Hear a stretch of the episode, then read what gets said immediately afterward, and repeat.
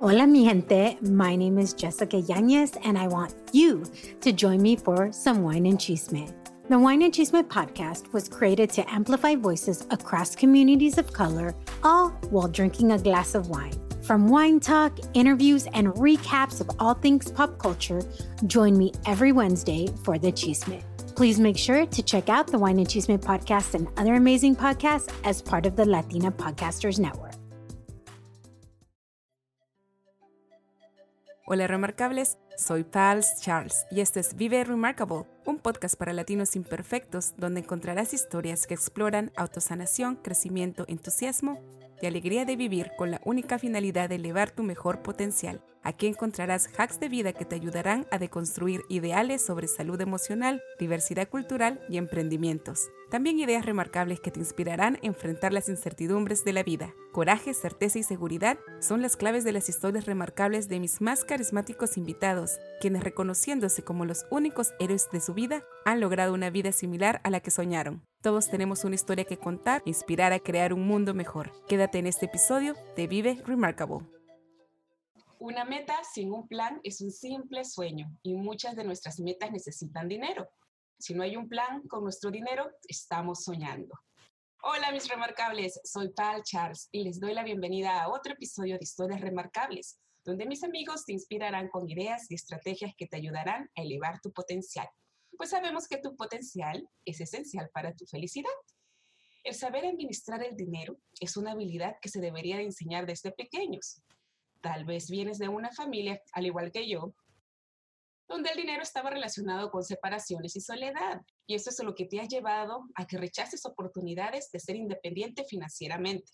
¿Alguna vez te has sentido enferma literalmente cuando has tenido problemas de dinero? Yo creo que sí. Tal vez sentiste dolor en tus riñones. De acuerdo con la biodescodificación, dice que algunas personas manifiestan la escasez del dinero a través de los órganos que se relacionan con los líquidos, por ejemplo, los riñones. Esto se debe a que el dinero y la liquidez son conceptos que el cerebro entiende en sintonía. Muy interesante. Mm.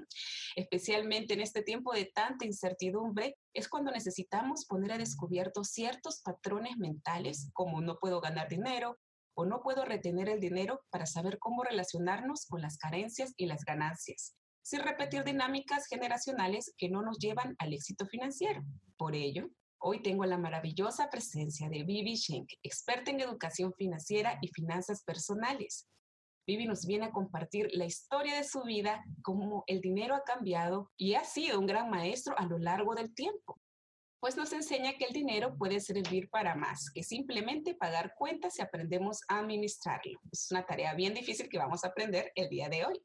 Vivi Schenk, a través de las plataformas virtuales donde comparte sus empoderados consejos, ayuda a las mujeres de habla hispana a administrar y tomar el control de su dinero para construir una vida con más orden, más paz y más felicidad. La visión de Vivi es impulsar la imagen de la mujer latina como una mujer abundante y poderosa. Vivi Cheng, aunque se catalogue como introvertida, tiene un poderoso mensaje que ayuda a crear estrategias orientadas a metas y resultados que permiten a las mujeres a encontrar paz en el caos financiero agradecida con Dios y con la vida, practicante del pensamiento positivo, profesional y sobre todo una educadora remarcable. Vivi nos enseña que cuando desarrollas tu visión de helicóptero y dominio propio, eres tú quien toma el control y que le dice a tu dinero a dónde ir para ser feliz. Bienvenida, Vivi, bienvenida, Vivi Remarkable. Me encanta tenerte por acá. Gracias. El tema de finanzas es uno de mis favoritos. Cuéntanos cómo estás.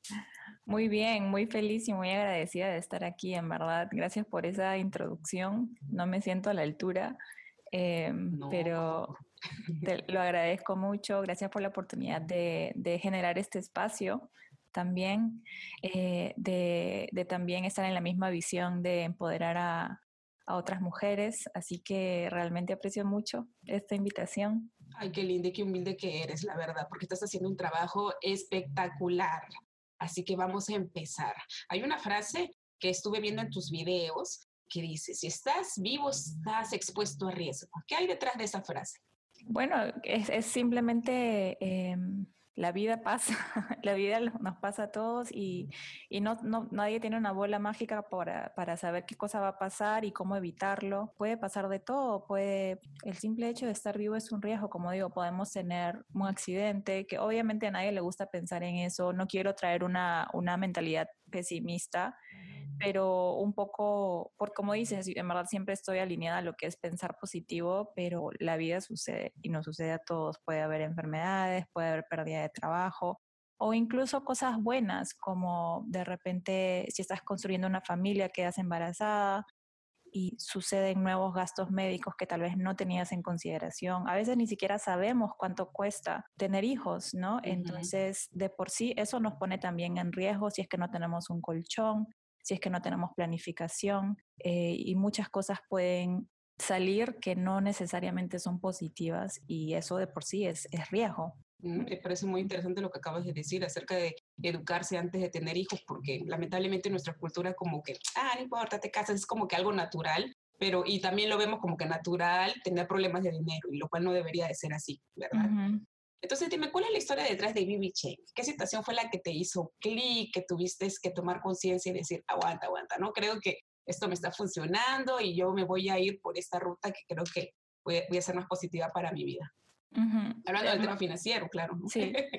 Bibi Shank de por sí, bueno, es mi nombre para empezar, pero creo que ha sido algo que se fue construyendo sin darme cuenta eh, desde hace tres, cuatro años que viví uno de los peores momentos de mi vida en donde todo se fue para abajo. Renuncié a mi trabajo prematuramente porque estaba emocionada de construir una empresa. ¿Y a qué te dedicabas antes? Yo soy, yo soy ingeniera de profesión. Entonces estaba trabajando en el área corporativa, en oficina, tenía un buen sueldo, un buen trabajo, pero siempre tenía una visión grande de generar ingresos significativos. Entonces se presentó una oportunidad en una empresa de redes de mercadeo que la verdad yo lo veo como una bendición, si bien no, las cosas no sucedieron como, como yo esperaba. Y más que nada no creo que ha sido por la industria, sino ha sido por mi propio ego. Creía que, ok, yo voy a ser la exitosa, yo voy a hacer esto, yo voy a lograr lo otro, porque yo soy lo máximo. Entonces, eh, estaba tan confiada en mí misma, pero del lado del ego, que renuncié, que me puentes, me fui mal hasta con mi jefe, como que, ah, no me importa porque voy, voy a ser millonaria. y, el, estar tan enfocada en que voy a hacer dinero, voy a crecer, voy a, voy hacer todo esto, no, no cuidé mis amistades, por ejemplo. La única, por dos años más o menos, la única, el único motivo por el cual contactaba con mis amigos era para invitarlos a mi empresa o sea, no los veía como humanos, los veía como un recurso a las finales. Entonces eso alienó a todos mis amigos. Luego yo tuve un cambio personal en el cual me, cambié de religión y mis papás no apreciaban mucho eso, sentía que se había quebrado cierta lealtad. Eh, entonces la relación con mis papás tampoco estaba bien. Encima de eso, también por mi mismo ego caí en lo que era las tarjetas de crédito, me había acostumbrado a generar cierto ingreso y a vivir cierto estilo de vida pero mi ingreso ya no era el mismo. Entonces empecé a gastar, a gastar, a gastar y caí en, una deuda que ya no podía pagar. No podía pagar y eso, eso fue una cosa más agregada. Y encima de ahí eh, yo tenía un novio que en mis ojos ya era lo único que, que estaba bien, era lo único bueno que tenía en ese momento. Ya habíamos hablado de matrimonio y luego me decidí terminar la relación. Entonces todo se me fue al piso, ya no sabía absolutamente qué hacer, estaba súper al punto que, o sea, lloraba todas las noches, no, realmente fue un, tiempo muy difícil para mí. Y el tema del dinero, cuando te falta dinero, en cierta forma pierdes dignidad. Me acuerdo que llegó un punto que le tenía que pedir al, al, señor, al conductor del bus, si me podía llevar gratis, porque no tenía ni un dólar en el bolsillo y necesitaba que alguien me llevara. O me compraba un, un quequito y esos jugos de cajita y ese era mi almuerzo, ¿no? Porque y, estaba alineado al ego, porque pude haberle pedido ayuda a mis papás, pero ni siquiera, ni siquiera tenía eh, la humildad suficiente para aceptar que me había equivocado y regresar con ellos, ¿no? Entonces todo eso fue, creo que cuando tocas fondo ya no te queda otra que mirar arriba, ¿no? Entonces eso fue lo que, lo que hice. Eh, que, o sea, ¿qué más puedo hacer? Ya estaba tan, tan al fondo que, que ya no tenía ningún, ni ego de donde, eso a la final fue algo bueno, porque ahí es que me pude deshacer de mi ego, donde, bueno, yo creo en Dios, entonces ahí es donde, donde dije, ok Dios, ¿qué hago ahora? por favor, necesito que me ayudes. Yo confío que algo bueno va a salir de esto. No sé qué es, pero algo bueno va a salir. Contacté con mi mejor amiga que vive aquí en Estados Unidos. Ella me ayudó a conseguir un trabajo limpiando casa, eh, cuidando casas, cuidando niños, como que bien humilde para una profesional como yo. Es necesario para trabajar tu ego, totalmente. Exacto, exacto. Y obviamente no estaba en, posición de, de, ser exigente y estoy súper agradecida con eso. Es más, muchas veces, o sea, es algo que, que me encanta, me encanta cuidar niños también. ¿Y qué? Y así poco a poco empecé a, a, escalar nuevamente, a levantarme del suelo, por así decirlo. Y ahora más agradecida y más organizada con mi dinero. Cualquier dólar que entraba me aseguraba de administrarlo. O sea, poquito a poquito empecé a, de repente, ok, si entraban 100 dólares, ok, esta cantidad es para ahorrar, esta cantidad es, va a ser para para pagar mis deudas, esta cantidad va a ser. Empecé a ordenar poquito a poquito y empecé a educarme en lo que es eh, educación financiera y finanzas personales. Poco a poco pude tomar Espérate, Pero antes de que vayas a este tema de la educación financiera, no, sí, porque es que me quedé sorprendida con tu historia muy, muy bonita muy profunda, llena de, sí, de bastante como esa experiencia personal y esa es la mayor lección de vida que, que puedes compartir, ¿no? Y entonces, dime algo, ¿qué relación tiene el dinero con la felicidad? Porque muchas personas siempre dicen, no, yo voy a ser feliz cuando tengo un montón de dinero, pero ¿qué relación? Bueno, em, yo creo que el dinero sí aporta un poco, como te digo, cuando te falta dinero en cierta forma, sí experimentas, como, como comenté, un poco de que, se, que pierdes un poco la dignidad, ¿no? Como ser humano, o sea, yo creo que sí nosotros necesitamos ciertas necesidades cubiertas para sentirnos bien. Y he visto estudios que sí asocian el qué tan bien o qué tan contento se siente uno hasta cierto nivel de dinero. Pero llega un punto en donde más dinero no agrega a la felicidad. Entonces, ese punto usualmente es cuando tienes tus necesidades básicas cubiertas, cuando, digamos, de cierta forma, te sientes digno, estás alimentado, tienes, estás cubierto, no tienes ropa, tienes, eh, tienes un techo donde puedes vivir.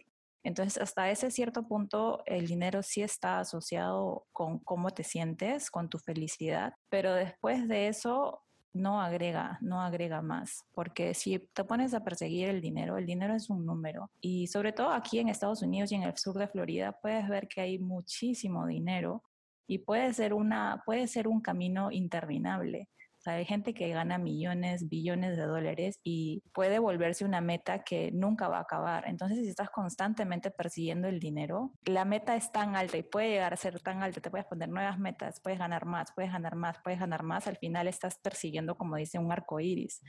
Entonces, es bueno no enfocarse en ganar dinero, sino en qué cosa puede conseguirte el dinero. Y eso puede significar distintas formas, puede significar diferentes cosas para cada persona, ¿no? De repente, por ejemplo, mi esposo y yo, nosotros no tenemos el, el anhelo de vivir en la mansión, queremos una casa sencilla. Entonces, ok, ¿cuánto cuesta ese tipo de casa? Ok, ¿cuánto cuesta? Entonces, yo creo que, que, la felicidad no la define el dinero, sino la felicidad define tus propias metas personales, independientemente de lo que diga la gente, ¿no? Independientemente de lo que la sociedad considere que es lo ideal.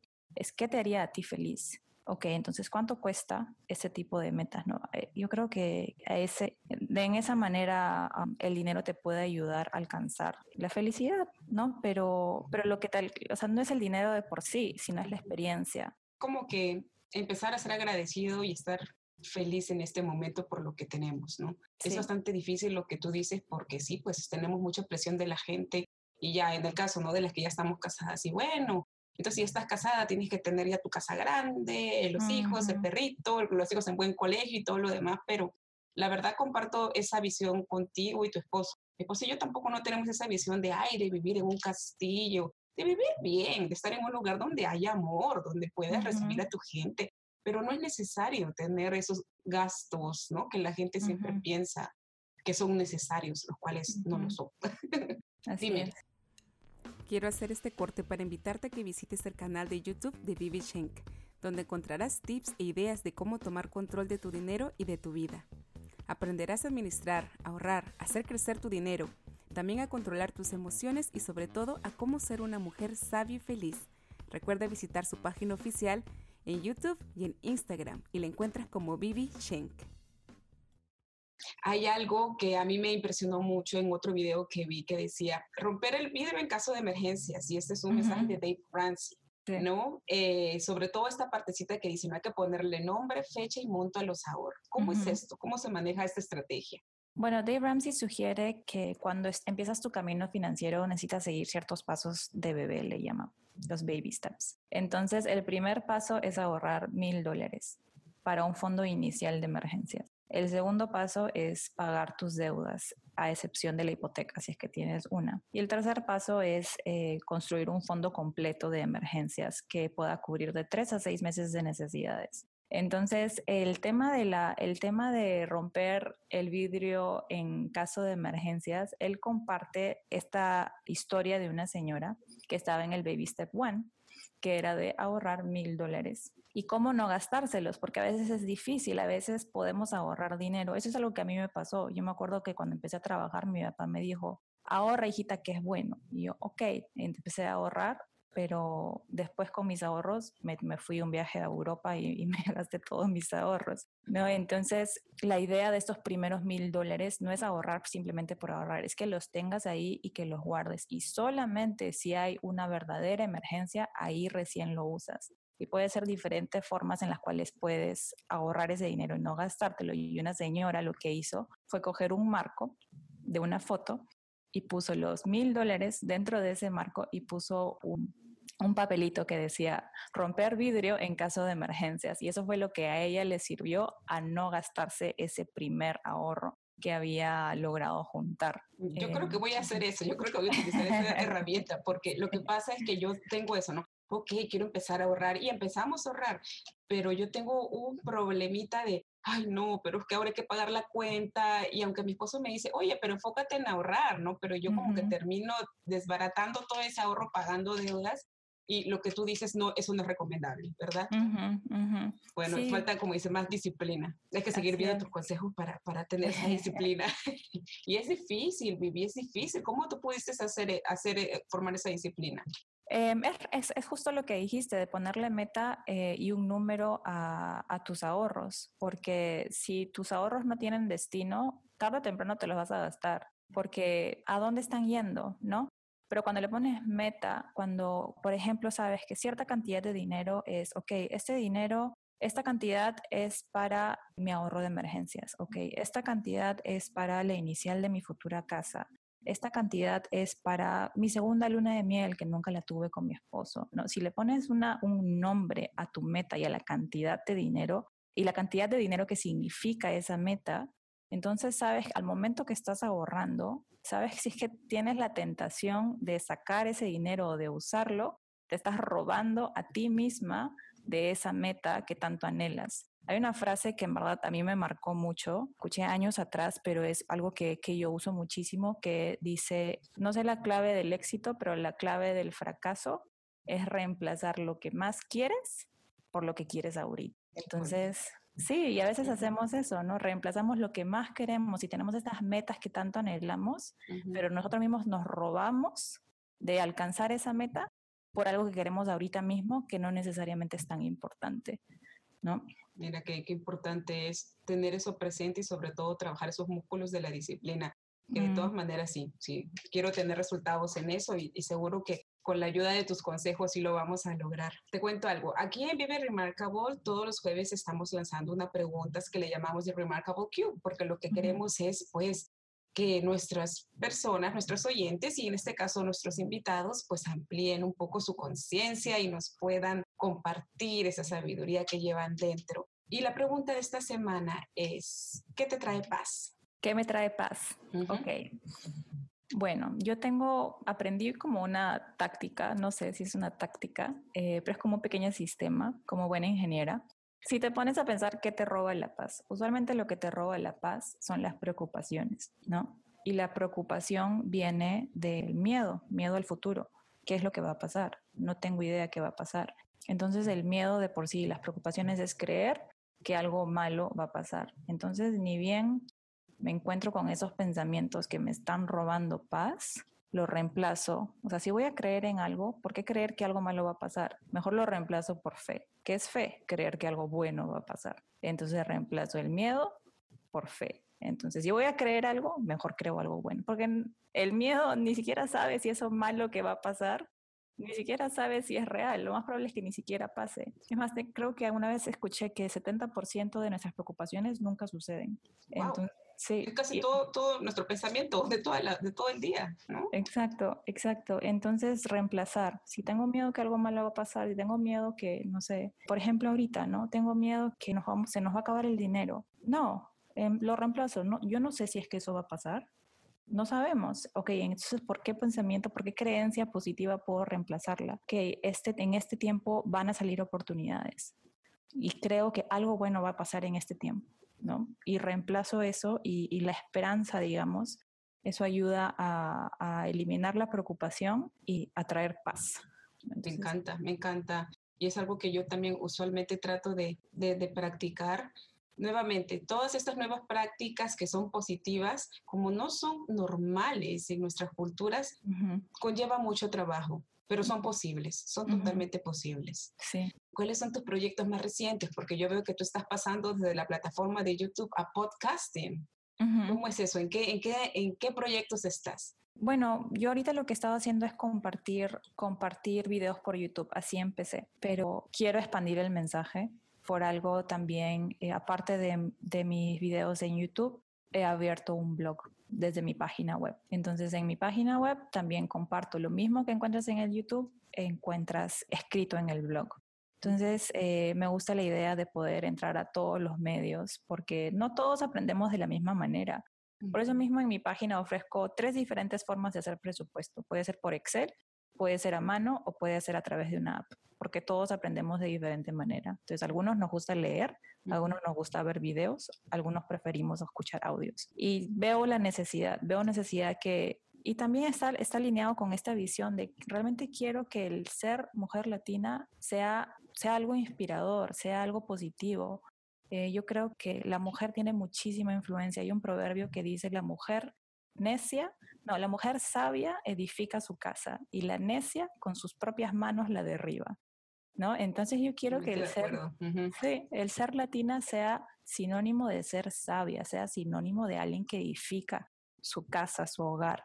Entonces, eh, mientras más medios pueda eh, utilizar, más personas pueden aprender, que ese es el objetivo, que aprendan y que puedan aplicar. ¿Y de qué estás más orgullosa en tu vida? ¿Qué es lo que Vivi Cheng le hace remarcable? Ay, Dios mío, ¿qué estoy más orgullosa en mi vida? Esa es, una pregunta difícil para mí porque me, me cuesta, caigo en lo que es inseguridad a veces. ¿Qué estoy más orgullosa en mi vida? Creo que del saber levantarme. Y yo estaba pensando eso, y decir, si no encuentro las palabras, yo le voy a decir. Totalmente esa resiliencia que has tenido y que sigues teniendo. Sí, sí. sí. como dicen, lo que no te mata te hace fuerte. Siempre, todo, todo, todo puede ayudar para bien, todo. Entonces es tener esa, esa perspectiva y, y a lo largo del tiempo he aprendido a tener eso. En los momentos más difíciles he aprendido a agradecer Gracias porque este tiempo me va a ser más difícil. Gracias porque voy a aprender algo de esto. ¿no? Entonces creo que de eso estoy más orgullosa, de haber cambiado mi, mi, switch en mi cerebro, porque me acuerdo que mi mentora en Perú me decía, Vivi, necesitas cambiar tu manera de pensar. Todo es negativo, todo es quejas y sufrimiento. Me acuerdo que incluso también alguien una vez me dijo, sal de tu tumba de sufrimiento, me dijo eh, un pastor en la iglesia.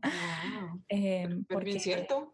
Sí, porque viví en pleno sufrimiento y, con el tiempo he, aprendido a cambiar eso y me siento orgullosa de eso, definitivamente te admiro esa situación, te admiro realmente porque tu historia es una historia que, que, inspira, que abre oportunidades a las personas a que, oye, en este momento lo estás pasando mal, especialmente en este momento, ¿verdad? Que hay mucha gente que se está quedando sin trabajo y las cuentas y todas estas situaciones, pero mira, la historia de Vivi es al después. O sea, en realidad sí, vas por el camino y todos vamos por ese camino, pero hay que tener la presencia de, de Dios para que nos ilumine ese camino y tomar buenas, buenas decisiones, ¿no? Sí.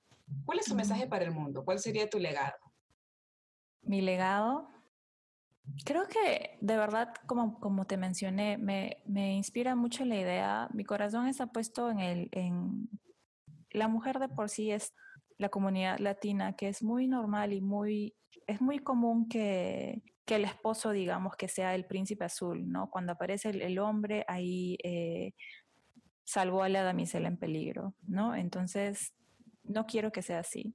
Tanto el hombre como la mujer somos un gran valor a lo que es el equipo y me gusta la idea de convertir a, esa percepción de que la mujer es una damisela en apuros, cambiarla a que no, la mujer es la mujer maravilla, no es una mujer fuerte, es poderosa. E, e, es más, mi esposo, por ejemplo, me dice que, wow, desde que nos casamos pensé que íbamos a gastar más, pero fue todo lo contrario.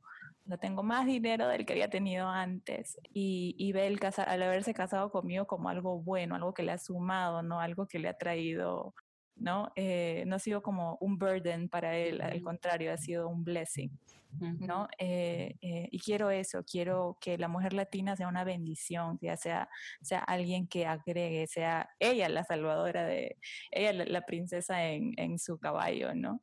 Sí, no, totalmente, sí, totalmente de acuerdo contigo también, porque yo también creo que nosotros como mujeres tenemos esa, esa bendición de ser las administradoras de nuestro hogar, y nosotros tenemos que aprender, que mm. buscar, juntarnos con estas personas, contigo, ¿verdad? Con personas que han pasado con estas, de estas situaciones y aprender de ellas.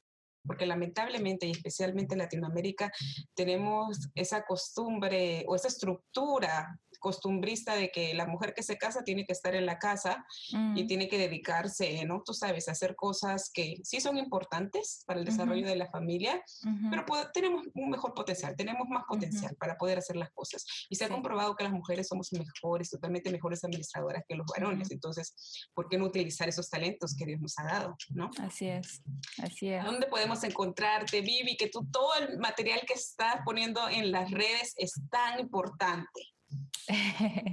bueno, pueden seguirme por redes sociales como Vivi Schenk, es V-I-V-I-S-C-H-E-N-K.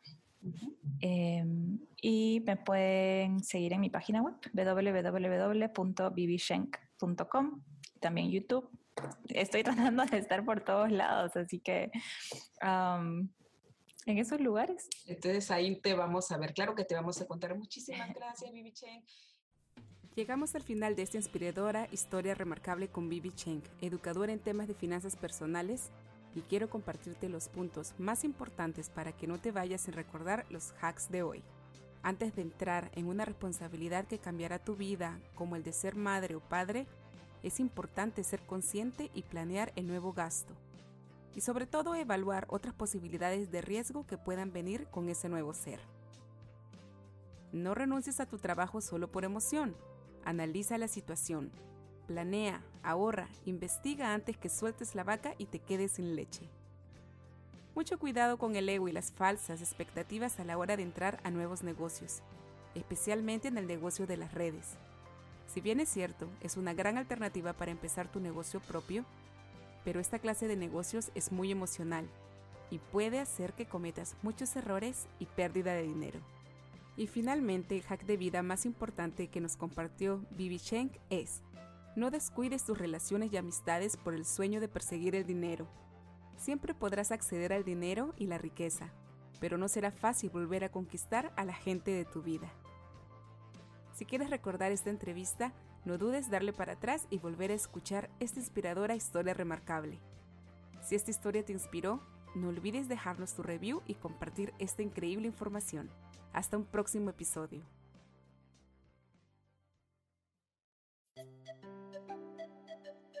Querido Remarkable, Vive Remarkable está comprometido a desafiar tu mente e inspirar tu espíritu para que vivas al máximo, construyendo un legado digno de admirar. Gracias por haber escuchado este episodio y si aún no lo has hecho, hazlo ahora. Asegúrate de suscribirte al canal de Vive Remarkable para nuevos episodios cada semana en tu plataforma de podcast favorita. Mira nuestros episodios en IGTV y YouTube. Encuéntranos en Facebook como Vive Remarkable y en Instagram como vive.remarkable. Y recuerda que tú no naciste para encajar, naciste para ser remarkable.